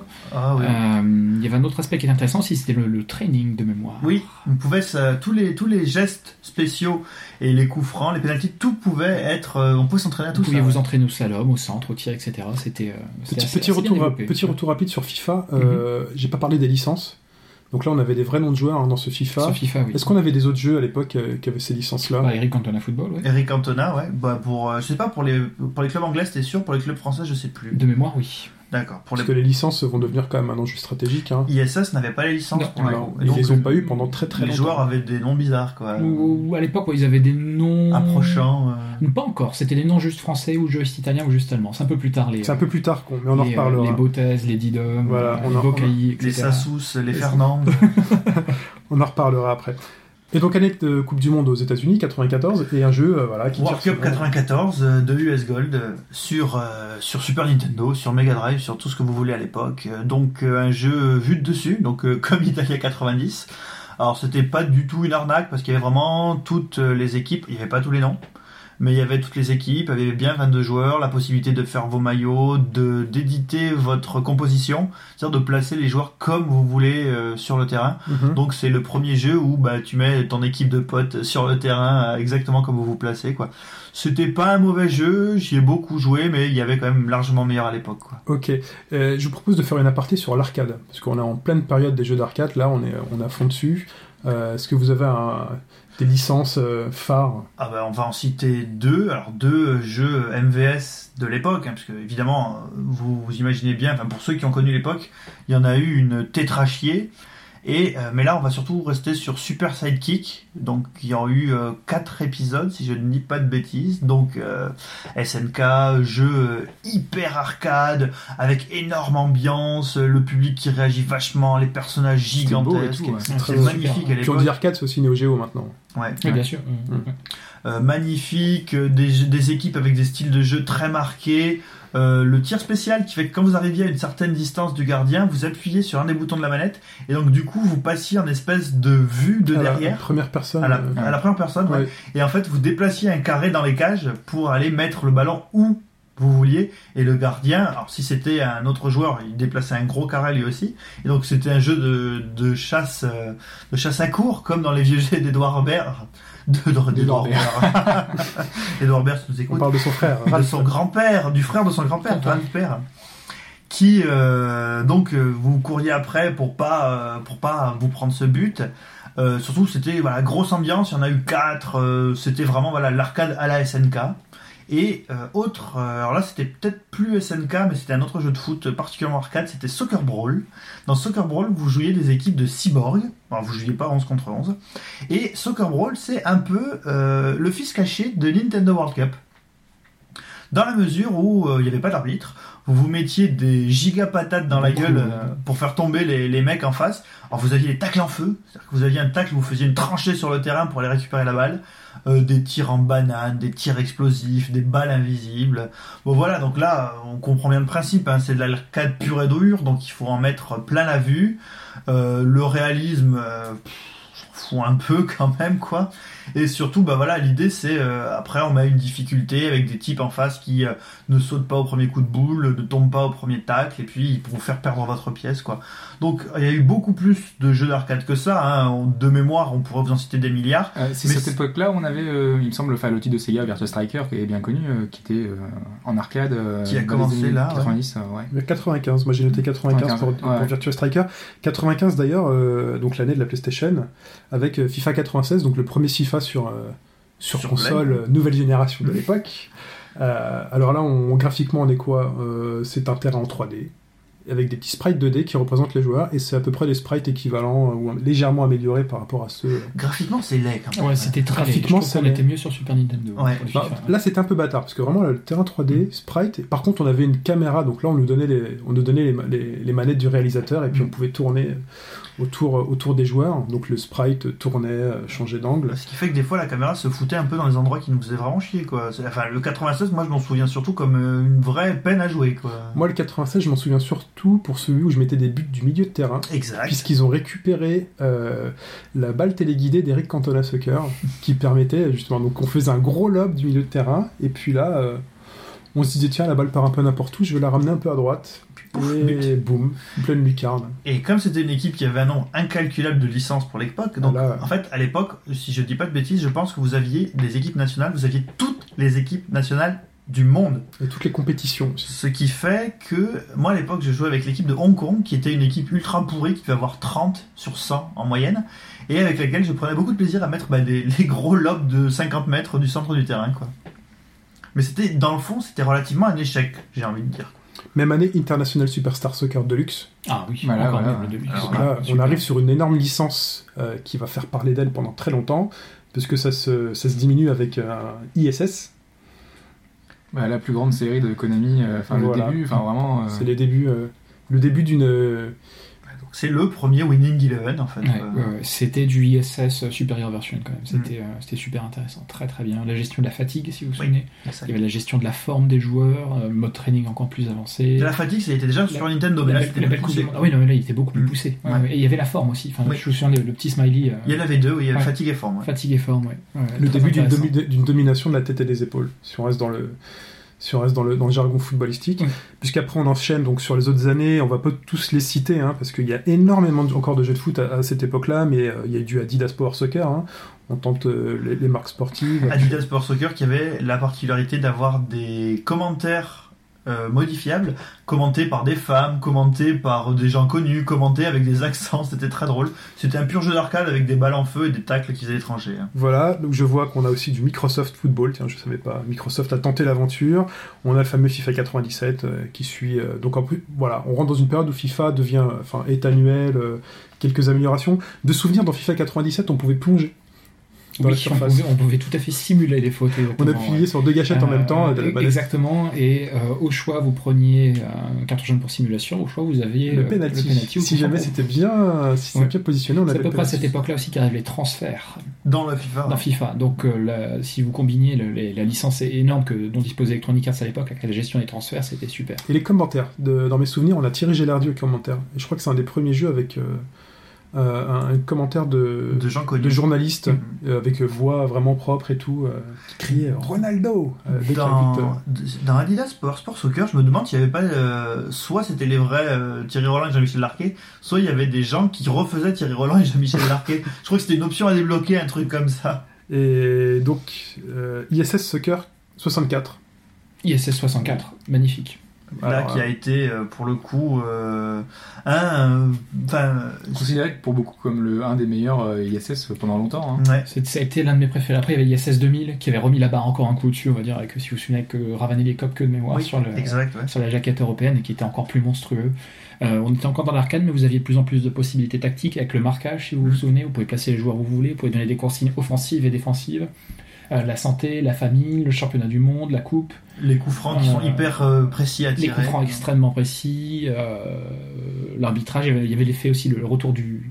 la- pas, du pas du tir téléguidé, du centre téléguidé. du centre téléguidé et surtout la, la représentation graphique en fait la caméra tournait légèrement en fonction de comment vous déplacez sur le terrain Mm. quand vous arriviez au poteau de corner en fait la, la vue était un peu surélevée et plus large pour vous donner des possibilités de voir euh, vos coéquipiers alors que quand vous étiez sur le terrain c'était un peu plus réduit je trouve Mm. Avec le fameux flou Nintendo 64. Tout aussi, à faut fait. dire, ouais. Un espèce de brouillard permanent et, de... et pourtant on y prenait beaucoup de plaisir et exceptionnel. Très, Donc très on, bon jeu. on- on enchaîne, donc beaucoup de licences, donc euh, beaucoup de numéro 2, donc Adidas Power Soccer 2, un numéro 3, Actua Soccer 3, euh, FIFA qui commence à s'engraisser, qui ne sort pas un épisode, enfin qui sort un épisode qui s'appelle FIFA Road to World Cup 98, un ISS Pro, donc Mhm. ISS aussi euh, se positionne comme un acteur longue longue durée. Premier Euh, SS Pro sur PlayStation, là pour le coup, ça a aussi été euh, une claque pour pas mal de monde. Un Virtua Striker 2, euh, Mhm. qui était assez marrant à Oui. l'époque par Sega. Euh, Qui se démarquait beaucoup des deux autres, qui étaient Oui, vraiment qui très très arcade. Ah oui, là, mais la Sega, euh, voilà. Eux, c'était vraiment l'arcade, c'était pour euh, manger des pièces. euh. Et 98, année de Coupe du Monde, euh, bien connue euh, par nous, euh, avec des, des licences, là, c'est une année de football pour la France euh, et puis pour le monde. Adidas Sport Soccer 98, Coupe du Monde 98 euh, par euh, Electronic Arts, donc là, qui, euh, qui reprend euh, toutes les licences de la Coupe du Monde. Euh, je note aussi qu'il a sorti le FIFA euh, classique, le 99. Euh, Football Manager, dont on reparlera tout à l'heure. Ouais. ISS Pro 98, développé par un fameux studio qui s'appelle Cassette, Casio Tokyo de Konami. Donc avec, un, quelqu'un de pas très connu, un Sibas, pour ceux qui connaissent. Voilà. Euh, donc là, euh, En 3D, même temps. euh, 3D, PlayStation. Euh, Réalisme. réalisme. Réalisme. Voilà, le, ballons. le début du split entre les, la licence arcade et la licence Simu euh, chez Voilà. Konami. C'est-à-dire qu'en fait, on a le ISS donc, qui est fait par Casio donc, euh, de la ville d'Osaka, Cassette qui est fait par Tokyo, et ça donnait euh, deux lignées de jeux de foot. Une, qui, voilà, comme tu disais, Alphonse, qui s'oriente. Une qui s'oriente vers euh, l'arcade, c'est le ISS, et une qui s'oriente vers la simulation, et qui va le rester très longtemps. C'est l'ISS Euh, Pro qui va C'est devenir ISS, le E PES. ISS Pro qui va devenir le PES ensuite, on en, on, on en reparlera. Donc dans celui-là, donc euh, arrivé donc geste technique, passement de jambes, l'une 2 dévastateur, Avec le triangle. voilà, inarrêtable, et la passe piquée en profondeur. euh, Exact. et, euh, et là déjà à ce moment-là, Zidane est là, il a sa petite calvitie. Euh, c'est c'est à ça qu'on le, qu'on- qu'on le reconnaît. Cette année-là, j'ai noté l'arrivée d'un jeu qui est assez important, c'est Libero Grande. Oui. Pour lequel on joue, euh, on joue un joueur unique, euh, qu'on fait, on lui fait faire sa carrière. Prémisse du mode Du- Bio Pro. un c'est peu, exactement ça. C'est le prémisse- troisième personne. C'est le prémisse du mode BioPro, donc on a une flèche en face du joueur qui indique euh, où on veut faire la passe, où on veut courir. euh. Enfin vraiment c'est le mode BioPro dans un jeu. euh, Ouais, mais ça avait vraiment marqué à l'époque parce que voilà, on, on commençait à stagner, enfin dans le, dans le sens où on avait un peu toujours la, la même chose, et là on avait un petit côté inédit avec la vue derrière le personnage, euh, derrière le joueur, et euh, bon, ça fonctionnait assez bien, même si c'était pas non plus extraordinaire. C'était euh. pas extraordinaire, mais l'idée était là, était le concept. Moi, ça m'avait Ouais. poussé à, à l'essayer. Je sais plus. Le je jeu était même assez relou à jouer quand même. Mais l'idée était bonne, mais c'était Ouais. pénible. quand même. avoir- il y aura du temps avant que ça soit repris en tout cas. Oui, tout à fait. Ouais. Ensuite, donc, on arrive en 1999 euh, avec International Superstar Soccer 2000. Donc là, on est chez Osaka. Euh, donc Alphonse, grand amoureux encore de, de la Oui, série oui, oui, ISS. Je, vous en ai parlé, ouais. celui-ci est exceptionnel. Très, Voilà. très bon jeu. On surfe sur la vague euh, de la victoire des Bleus en 98 avec le monde des Bleus, qui en fait, euh, donc le monde des Bleus c'est pour nous les Frenchies, mais en fait dans le monde il s'appelait This is Football. Euh, bon voilà, pas grand chose à dire là-dessus. C'était hein. assez pourri en fait. C'était pourri. C'était Là, toute c'était- l'exploitation. euh, Roger Lemaire était bien, euh, était bien digitalisé. ouais. Euh, Aussi après Roger Lemaire, la sélection des champions, pour ça qu'il Oui, on va en parler un tout petit peu. Voilà. Donc, euh, mais il faut dire que là il y a un cap qui avait été passé quand même par Konami Tokyo Mhm. euh, et Electronic Arts, euh, même si là on est sur un déclin. euh, on est en 99, FIFA 2000 sort. Mais un, un autre jeu arrive, donc là Tokyo c'est, a continué à bosser et nous sort ISS Pro Evolution, euh, Winning Eleven 4. C'est le quatrième, quatrième épisode de la série Winning Eleven. Alors moi comment je l'ai connu ce jeu? Euh, À l'époque j'ai des amis qui voyageaient en Asie, en Thaïlande, et qui me ramènent un jeu gravé, on peut le dire, euh, PlayStation. Ils me disent ce jeu est fantastique. euh, mais en fait, ils me disaient c'est fantastique uniquement par l'approche graphique. C'est-à-dire, euh, ah, Zidane a une calvitie, euh, euh, on voit les maillots, enfin tout est bien. Et, et, euh, et là, quand on y joue, euh, on se rend compte qu'il se passe quelque chose dans le monde du, fi- du football, euh, du football simulation. Euh, on a du mal à marquer un but. hein, c'est un peu à ça. ça, il faut tout rapprendre en fait. Ça, on, on a du mal à marquer un but. Il y, a, il y a beaucoup de choses, il y a des courses différenciées. Voilà, il y a- Il faut construire euh, des crochets. Là, on est vraiment dans un, dans un tout, autre, tout autre monde. Euh, donc, ISS Pro Evolution sort quelques années après, enfin un an, je crois, après euh, la sortie, euh, un peu plus après la sortie de Winning Eleven 4 Mhm. en Asie. Ça met un peu de temps. Non. c'était particulièrement lent en fait. Je- Enfin, pas, on avait une approche arcade un petit peu où ça allait très très vite, ou même dans un FIFA, ou surtout dans les dans ces, on, ces prend, on eaux-là. prend le ballon, on court vers le but. euh, Voilà, et on fait une frappe nulle. ouais. Et là, il faut construire son jeu. Exactement. Voilà, ouais. Là, on nous demande de faire des passes. euh, les passes, c'est important. Les lignes, c'est important. euh, la formation est importante. Les combinaisons, les contrôles, les enchaînements. Euh, Et de garder vite à l'entrée de la surface de réparation pour faire Ouais, des 20 mètres. Non, non, mais les contrôles en pleine course, euh, très réalistes, les frappes, euh, les frappes de mule, hein, pour, euh, on, on parlera des versions d'après, Mais euh, moi, je sais pas, j'ai fait découvrir, je sais pas comment vous avez découvert ce jeu-là, moi, donc c'est quelqu'un qui me l'a ramené. Moi, la première fois que j'ai montré euh, ISS Pro Evolution à mes amis, euh, ils étaient tous encore très FIFA, donc FIFA 2000 et tout. Et la première fois où je l'ai montré, ils ont, ils m'ont lâché un grand rire en pleine face, puisque je sais pas si vous vous souvenez, mais à l'époque, quand le gardien dégageait, ça faisait boum. Oui, Le- les joueurs tiraient, boum. Et là, ils disaient, mais qu'est-ce que c'est que ça? C'est bidon, voilà. c'est pas réaliste. hein. c'est bidon et je fais mais attendez écoutez euh, c'est dur de marquer un but et puis voilà c'est un peu un défaut à l'époque hein. ah c'est difficile de marquer un but c'est pas super c'est pas très amusant mais après quelques euh, quelques mois passent et là les gens maîtrise, ouais. voilà Mm. quand on maîtrise les gens se rendent compte que finalement ah bah, on joue euh, on Et- disait on joue vraiment au football quoi. Et surtout entre, C'est là que j'ai arrêté. Ouais. c'est là que j'ai arrêté. et surtout entre bandes de potes, au final, c'était. On jouait aussi aux autres jeux, hein, parce que quand on pouvait les, les avoir et quand on pouvait les essayer, mais c'était toujours sur FIFA qu'on revenait. Et on passait notre vie à faire des euh, Hollande versus Italie ou des trucs comme ça, quoi. C'était euh, le match de base, quoi.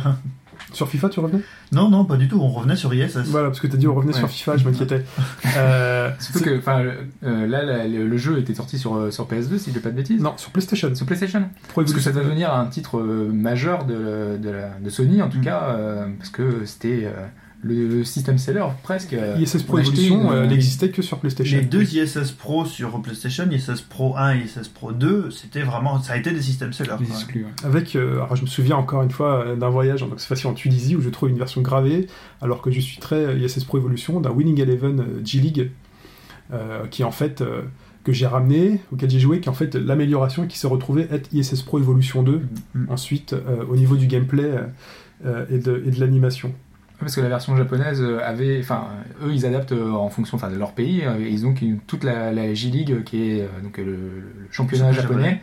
donc avec un petit peu, un petit peu de scénario. Enfin voilà, c'est un jeu très particulier là-bas, très différent du nôtre. Donc là, on arrive à euh, 2000, euh, 2001.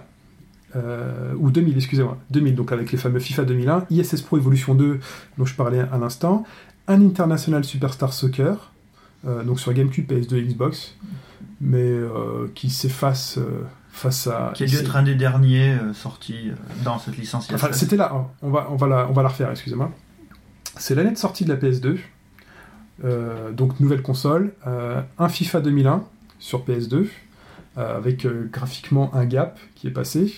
Euh, tout le monde continue à jouer à ISS Pro Evolution 2 sur PlayStation, et il y a un ISS qui sort sur PlayStation 2, et là c'est fait par l'équipe euh, d'Osaka, et on retrouve, on, on retrouve une, un appro- une approche plus arcade, euh, donc les joueurs restent plutôt encore sur la sur l'épisode euh, PlayStation. Une arcade, mais dans le fond, c'était chiant. Il était chiant à jouer. je Ouais, c'est là où ça a commencé un petit peu à décliner, où la Voilà. licence, euh, la licence Osaka, la licence arcade a commencé un petit peu à prendre le, à prendre l'eau. Et donc on arrive en 2001, la PS2 commence à bien s'installer, et sachant qu'on a déjà un International Superstar Soccer sur PS2, euh, et que le jeu sur PlayStation s'appelle ISS Pro Evolution 2, pour démarquer les deux séries, on crée un nouveau nom par l'équipe euh, de Tokyo, et ce nouveau nom c'est Pro Evolution Soccer, euh, là qui ramène, qui nous amène donc PES, le premier véritablement PES euh, sur, les Sur PS2, sur ouais. PS2, le premier jeu qui s'appelle PES. Donc un jeu lent, un jeu particulièrement simu vers certains côtés. Alors pour les, les gens qui étaient très très fans de, de ISS Pro 2 par exemple, dont j'étais, c'est il a fallu réapprendre des choses parce que euh, déjà la représentation graphique était euh, relativement magnifique, les joueurs n'avaient plus des jungles triangulaires, euh, on les reconnaissait plus ou moins bien, les couleurs des maillots vous pétaient à la gueule.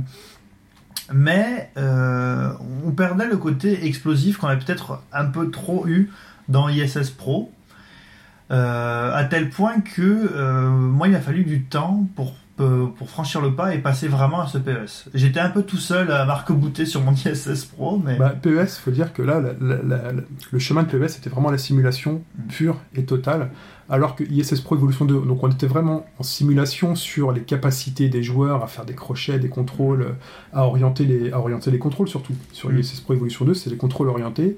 Euh, mais on avait toujours des joueurs très très bourrins, par exemple sur les tournois ISS Pro Evolution 2, interdiction de prendre le Brésil, Mm. puisque Roberto Carlos c'était un peu le, voilà, hein, c'était le Mark Landers de l'époque, euh, qui pouvait trouver, trouver les filets. Donc là, sur PES, on est vraiment sur une approche très très euh, très très simu, et là, on, on rentre sur une domination sans partage de la licence de Konami Tokyo pendant, pendant 8 ans, hein, on peut le dire dès maintenant, pendant 8 ans ou 7 ans. Euh, suivant comment on compte. Euh, là, on est sur une domination totale, donc on vous parlera pas trop de FIFA à cette époque-là. FIFA continue euh, son petit bonhomme de chemin. Donc FIFA, par contre, a toutes les licences. Et c'est une des grandes différences. FIFA a toutes les licences. PES n'en a pas ou quasiment peu. Alors je- parfois ils ont eu Manchester, à un moment donné ils, ont- ils arrivent, ils à avoir quelques équipes. Mais souvent, les équipes anglaises, le nom de l'équipe, c'était le nom de leur stade, quoi. Genre Arsenal, Ouais. c'était Highbury ou. Parfois c'était le nom de la ville, euh, tu Ouais. prenais London. Puis London enfin, North, ouais, euh, Chelsea c'était Blue North. machin, Voilà, donc euh, c'était assez incompréhensible, pas de Ligue des Champions, donc la fameuse Ligue des Masters. Donc on vous passera les années euh, d'après où donc PES a, a- a régné sans partage, hein, PES 2, 3, 4, 5, avec à chaque fois ces, ces améliorations, ces régressions ou ces orientations. euh, Plus arcade, ou plus défense, ou plus attaque, plus simu, enfin voilà. Voilà. Entre temps, donc dans ces années-là, on a pu euh, voir apparaître un Sega Soccer Slam dont on a parlé euh, tout à l'heure. Euh, la saga l'entraîneur dont on reparlera a bien évolué. FIFA a continué son, son, son petit bonhomme de chemin, Très arcade. très arcade. Euh, en 2005, un Mario Smash Football. Donc euh, là, une approche totalement différente du football, hein, plus euh, à Coups la- spéciaux, euh, voilà. voilà, plus à la NBA Jam. Mm. Euh, D'ailleurs, première année, année d'apparition, donc 2005, de euh, FIFA Street. Donc ça se joue en 3 contre 3, 3, pardon, 3 contre 3 avec des grandes vedettes du football. Des gestes techniques, voilà. des gris-gris. euh, donc c'est l'apparition donc du, du studio EA Big qui faisait aussi NBA Street, qui a repris euh, sans, euh, sans, sans, sans le nier euh, les- la- le grand principe d'NBA Jam avec les joueurs qui, qui sautent à plusieurs mètres. Donc ils ont fait la même chose avec du football. Donc là c'était roulette à gogo, euh, Et qui mettent des balles en feu. sombrero, euh, balle en feu. Plus spéciaux, barre de charge. voilà. Super Euh, cancel. voilà. Et là, on arrive en 2007, où là, on a un autre virage sur la domination footballistique. Euh, alors que sort Pro Evolution Soccer 2008, bien installé et limite un peu fainéant, euh, un autre grand studio, euh, Electronic Arts, se dit bon, bah, ça fait plusieurs années qu'on est en retrait. Et là, sur euh, l'arrivée des nouvelles consoles Xbox surtout ça, 360, c'est surtout ça, hein, le gap, Mm. arrivée des nouvelles consoles PS3, Xbox 360, euh, FIFA 08. Euh, D'ailleurs, FIFA 08 qui était que sur Xbox 360. Euh, il n'était pas, la PS3 n'était pas sortie. Exact. Ouais. Donc FIFA 08 qui reprend un, un léger avantage. Mais c'est surtout que, bah voilà, comme tu l'as dit, EA a, s'est dit que voilà, il fallait, il fallait retravailler tout le jeu en profondeur, et donc ils ont mis une équipe euh, pendant que les précédents euh, FIFA étaient sortis. euh, voilà, ils ont, ils ont retravaillé tout le, moteur graphique, euh, toute la gestion du jeu. Ils ont repompé pas mal de choses de PES, hein, et ils se, ils se sont pas cachés. Euh, D'ailleurs, dans le jeu, quand on commence, on peut choisir la config PES Exact. ou FIFA. Tout à fait. Euh, Pour des- faciliter euh, Voilà, pour faciliter la migration.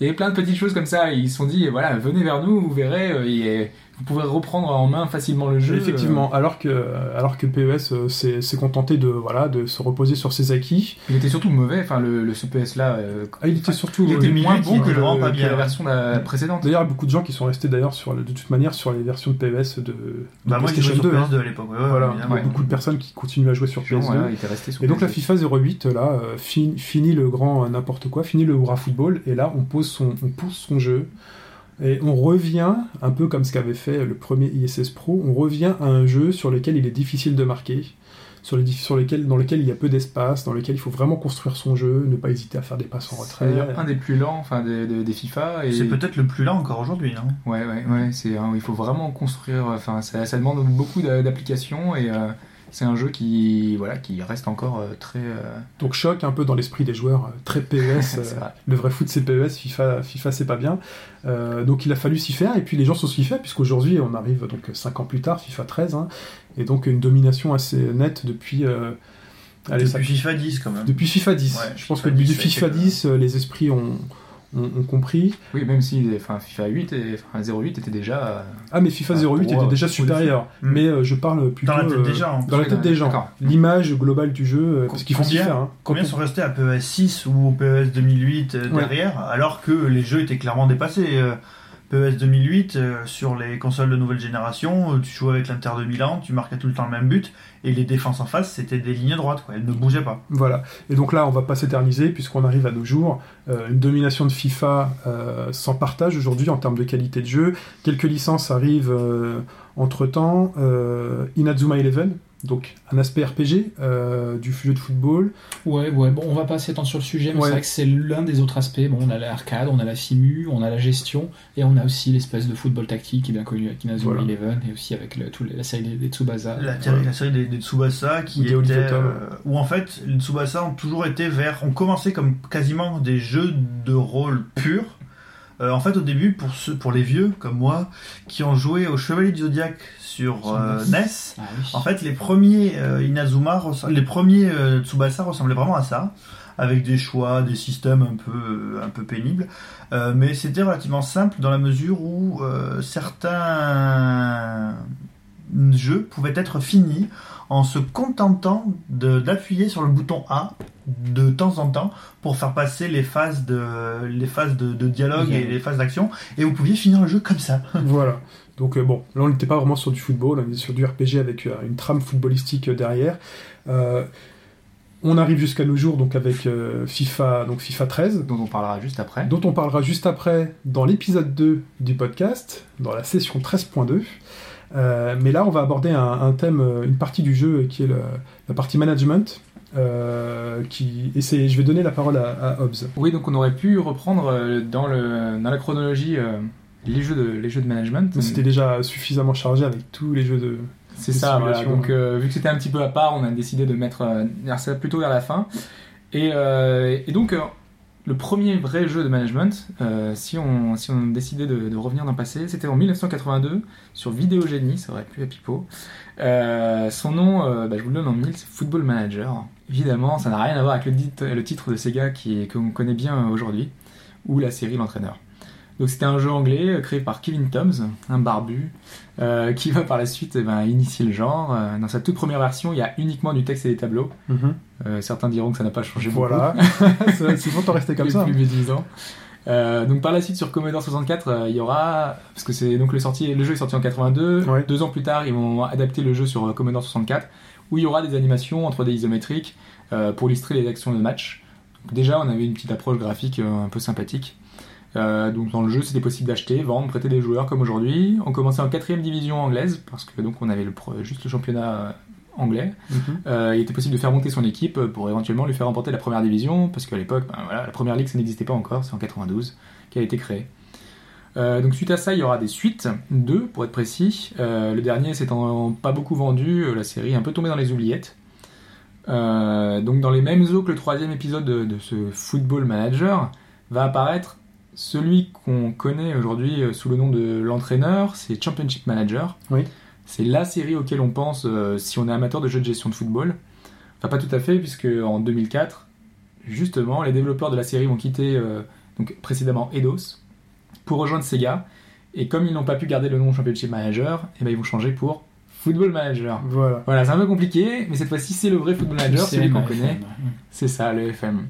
Donc, euh, ben, donc depuis les débuts, euh, on a un jeu qui cesse d'évoluer, hein, parce que de, donc euh, là, l'entrée, enfin, Championship Manager, c'est ça date d'il y a d'il y a 20 ans déjà. Euh, donc pour les non-initiés, on crée un entraîneur qu'on va incarner. Généralement, lui donner euh, son propre nom. C'est ça, ouais, on Voilà. s'amuse à, Pour flatter son ego. Pour fêter son ego, euh, Chine reprend euh, le Paris Saint-Germain. Et donc voilà, on choisit un club, on va pouvoir aller recruter les meilleurs joueurs euh, parmi une base de données absolument immense, qui comprend des dizaines de milliers de joueurs, qui ont tous des stats personnalisés.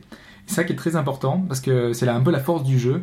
Euh, sport interactif, donc le- les développeurs ont, su tisser des liens avec euh, les joueurs du jeu, qui jouent le rôle d'observateurs. Donc euh, ces, personnes, dans chaque pays, donc, vont s'occuper de noter les joueurs et de gérer la base de données pour les développeurs. C'est gratuitement, des bénévoles vont un petit peu scouter, euh, faire... euh, euh, voilà, donc en France, nous on a Romjet qui s'occupe de la base de données, qui est assez connu, et il est aidé de pas mal de personnes qui lui font des retours, qui lui disent euh, tel ou tel jeune euh, est très bon, euh, dans le centre de formation on a une telle pépite. Ils Voilà. sont très très bons, hein, ces gens-là. Ça parce marche que, très très bien quand même. Parce hein, que les mecs, avoir, ils sont euh, forts. Hein. Au début, au milieu des années 2000, on a vu percer effectivement dans les, euh, dans les Championship Managers de l'époque des joueurs qu'on connaît très très bien aujourd'hui. Ouais, ouais, je vais justement euh, revenir juste Parce que- après. Et, et même voilà, c'est enfin, c'est surtout ça, hein, c'est-à-dire que eux mettaient des bonnes notes. C'est- ça- Tu trouvais des pépites dans le jeu, des mecs pas connus du tout, Et tu te rendais compte que dans la vraie vie, bah, le mec, à un moment donné, quelques années après, il quoi. très bon. Exactement. Ouais. Ouais, c'est là qu'on se dit, mais, mais, mais que font les recruteurs dans les clubs Ouais, Pourquoi ne jouent-ils pas à, à l'époque à Championship Manager et pourquoi ne jouent-ils pas à Football Manager aujourd'hui c'est clair. Un exemple pour le Paris Saint-Germain, euh, Verratti l'an dernier était la perle du jeu. D'accord. Un des gros gros joueurs. Et voilà, et aujourd'hui il est au Paris Saint-Germain. Leonardo doit passer ses- quelques ses heures sur, sur le jeu. Et donc, euh, tous ces, toutes ces personnes euh, vont euh, noter les, les, euh, les- les joueurs. Euh, et ensuite, il y a un travail d'harmonisation globale avec les différents pays, parce que chaque pays, chaque euh, va avoir euh, sa- son joueur qui pense être une vraie star. Moi, je me souviens, il y a 3-4 ans, euh, quand Benzema était encore à Lyon, de l'autre côté de, de- de- de- des Alpes, on avait les Italiens qui, eux, étaient tr- vraiment très portés sur Balotelli, Ouais. qui n'avait encore pas prouvé grand chose. Il était à l'Inter, mais il était encore remplaçant. Il, il faisait des bouts de match, mais il était en prima- pri- primavera. Et, euh, et donc il y avait une petite querelle entre les Français et les Italiens pour savoir lequel des deux était le plus prometteur ou le meilleur. Et donc euh, au final, euh, ils ont harmonisé. Il y a Balotelli qui était un peu au-dessus, mais le, potentiellement, c'était deux joueurs qui étaient exceptionnels. Et donc voilà, on a des petites histoires. On euh, voit des- que finalement, bah, ce sont deux top players euh, Voilà, on a un à Manchester City, un à, à Madrid. à Madrid. Et donc, euh, bah voilà, c'est un travail de titan euh, qui permet d'avoir euh, au jeu un réalisme absolument incroyable, hein, euh, à tel point que de vrais clubs utilisent le jeu pour recruter des joueurs. Donc tout à l'heure, on en parlait, tu vois, le Parisien. Est-ce que Leonardo l'utilise? Euh, bah, Nous, on sait que Nice euh, elle a utilisé pour euh, Monzon, par exemple. Ouais. Donc ils ont recruté le joueur comme ça. Ils sont allés le chercher euh, en Argentine. Parce qu'il voilà, il avait 24, enfin, 23 ans, je crois, et euh, il, était, il avait jamais évolué en Europe. Donc euh, ils sont allés. En fait, c'est le recrutement libre. C'est le Wikipédia du, du recrutement, du de la détection. Euh, nous, on a aussi on a Rennes qui a recruté Kellström, euh, qui était euh, en Suède, qui n'était pas très connu. Euh, nous, en Angleterre, ils sont allés plus loin. Il y a le club d'Everton qui a un partenariat avec Sega pour, euh, bah, pour euh, utiliser la base de données du jeu et faire son recrutement. C'est euh, assez incroyable. Génial. quand même, ouais. C'est Ouais. génial. Ouais, on- n'y pense pas, mais ouais, c'est complètement fou. Et avec pas mal de réussite, hein, et donc euh, ils ont recruté euh, pas mal de joueurs comme ça, euh, des bons joueurs. Bah donc euh, voilà, dans les faits, ça donne un jeu assez complexe où on a des tonnes et des tonnes de choses à gérer. hein. Les parties sont longues, très très longues. Très, très long. Plusieurs Presque. centaines d'heures dessus. ouais. Le plus, le important dans le jeu, c'est que c'est hypnotique, quoi. Quand on est sur, quand on est devant, on se dit euh, encore une, quoi. Et, ça, ça- et ça s'arrête, ça s'arrête jamais. Ça On finit la jamais. saison et on planifie déjà les matchs amicaux et c'est reparti quoi. Ouais.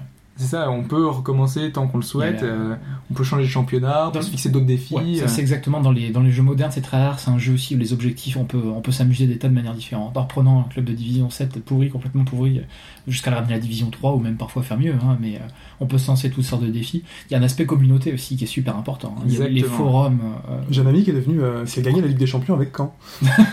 Eh ça c'est rien, ça j'ai envie de dire. ouais. Ah, c'est rien? T'as fait Bah, plus j'ai fait, j'ai fait beaucoup mieux, je sais pas ce que tu as déjà fait, mais euh, Si, si, si. bah, des, des, des D4 des D5 anglaises, euh, Surtout que maintenant, aujourd'hui, arrivent les succès sur PC, et euh, donc on a des défis comme euh, commencer en 6ème division anglaise et donc euh, gagner la Ligue des Champions des avec un club voilà, de 6ème division. sur 15 ans, c'est complètement fou. Voilà, donc c'est euh, du délire. tu passes des tonnes et des tonnes d'heures pour pouvoir monter ton petit club qui était rien, rien de rien et lutter contre Manchester United. Donc euh, Alors, est-ce qu'il y a des améliorations au fur et à mesure des, des années ah, énormément. Enfin, le jeu, il y a une base commune, voilà, donc c'est toujours cette vision un peu de tableau, un petit peu austère. Mhm. Et, euh, et toujours, euh, chaque année, on a des nouveautés au niveau de, de, de la communication avec, euh, avec euh, le public, avec euh, des conférences, avec la presse. Ouais, moi je me suis arrêté, je sais plus quelle édition, où on- il, fallait gérer, il fallait gérer la presse. Euh, ouais, voilà, ça c'était vers les alentours de 2007-2008, je pense. Voilà, ça doit être ça. Et, mais voilà, donc on a le, aussi les jeux, le jeu à l'origine qui était avec des petites pastilles, qui passait en, en 3D. Ah bah moi c'était encore en pastille la dernière fois que je jouais. Donc c'était Voilà. pastille vide dessus, puis on voyait voilà, les formations, le ballon se déplacer. Donc il y a énormément de choses qui ont, ont changé hein, depuis le début. Euh, donc euh, ça c'est c'est le jeu le, le- on va dire euh, le plus pointu des jeux de gestion. Euh, on sait que la prochaine version, euh, le, le 2013 donc, qui va sortir dans un ou deux mois, proposera une chose qui va plaire aux gens qui n'ont pas forcément le temps d'y jouer parce que voilà, quand on parle de Football Manager, on sait que c'est un jeu qui nous demande de s'investir énormément. Et la chose qui fait qu'on n'y joue pas, c'est qu'on sait qu'on va avoir besoin de dizaines, centaines d'heures pour pouvoir euh, avoir euh, un challenge intéressant. Et donc, euh, pour résoudre ça, ils ont décidé de créer des, des modes de jeu, des espèces de mini-défis ou des saisons amputées. Donc, ça sera un jeu un peu plus light, mais qui garde la même base de données, qui garde le même gestion tactique, qui garde les mêmes moteurs 3D. Donc euh, il y aura plein de petits défis comme ça qui peuvent vraiment euh, intéresser euh, les futurs acheteurs de la série qui étaient rebutés par ça, qui n'avaient pas le temps parce qu'ils ont une famille, parce qu'ils ont un boulot. Et donc c'est un jeu tellement chronophage que forcément il faut trouver des, des, des subterfu- subterfuges pour pouvoir, jouer des saisons complètes sans que l'intérêt soit. Parce qu'en plus, il faut gérer donc l'entraînement, les matchs, et puis le recrutement. Le match, le recrutement, le in-game aussi, enfin, une fois que le match a commencé, Le staff, euh, euh, le les- staff, les relations avec le président, Ouais. euh, le stade, les etc. ventes, ouais, les stades, on gère tout, le, le sponsor. C'est ça. Euh, Donc il y a vraiment énormément de Et choses. puis on recrute des recruteurs aussi dans le jeu, c'est ça qui est bien. Oui, l'effectif aussi, le préparateur physique, de moi, c'est Ouais. quelque chose qui est super important. ouais. et puis les mecs, ils vont nous dire tiens, j'ai trouvé une perle. Entraîneur Voilà. adjoint, ouais. On, on recrute un, un petit mec qui, qui ba- qui balaye la base de données pour nous finalement. Le recruteur était tellement mauvais que c'était une mauvaise pioche. donc c'est pour ça que des fois tu passes pas forcément par le recruteur. Voilà, mais donc voilà, c'est ça c'est le plus pointu. Euh, maintenant, donc s'il y en a qu'un seul que vous devez vous procurer, hein, c'est voilà, c'est cette série là, c'est Football Manager. Là il y a 2013 qui arrive, donc euh, je vous conseille d'attendre le prochain, mais, euh, mais voilà.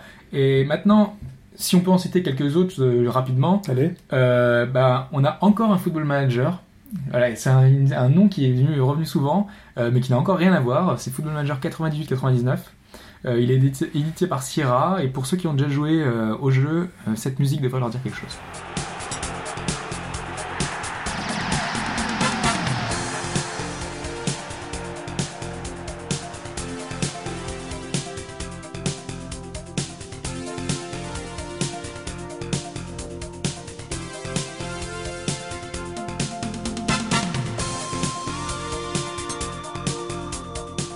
Là, je pense que tous les vieux souvenirs ont dû vous monter à- remonter à la tête. La possibilité de monter le prix des bières à la buvette, d'effectuer des paris illégaux, Ah, d'ajouter des magasins autour du stade, de faire rentrer votre club en bourse, d'offrir des dessous de table aux arbitres.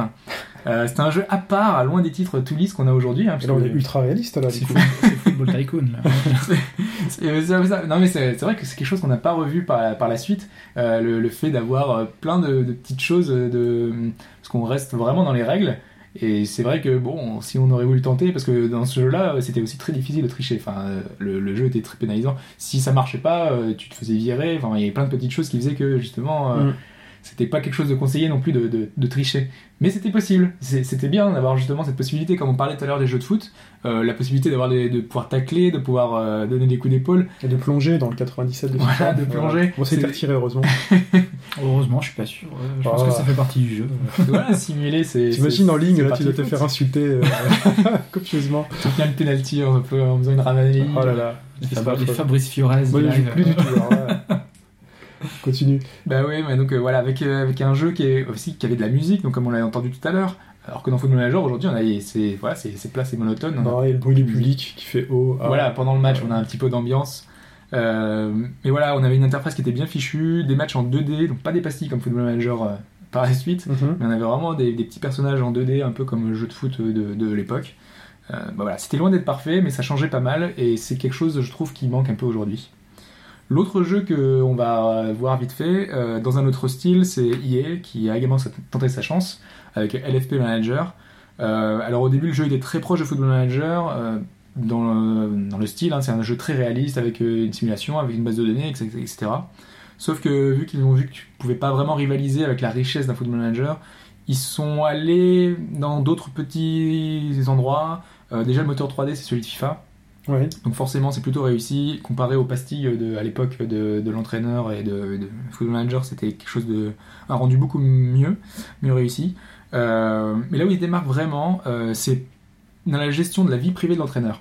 Ah. On n'est pas seulement acteur de, de, de- de- d'un du jeu de foot, quoi. On, est, on va se préoccuper euh, cette fois-ci un peu de, de tous les à côté. Il va falloir... euh, J'ai un Euh, site web, bah après, c'est- carloancelotti.com. Voilà. on pose à côté de la Tour Eiffel. Euh, non, ici, en fait, on organise des fêtes d'anniversaire pour ses joueurs. Si on l'organise pas, et ben le moral du joueur descend. Ah. On a euh, des euh, est-ce qu'on invite des demoiselles à l'anniversaire du joueur Ça dépend s'il est marié ou pas. C'est- Là, c'est euh, Football Manager meets The Sims. apparemment. Voilà.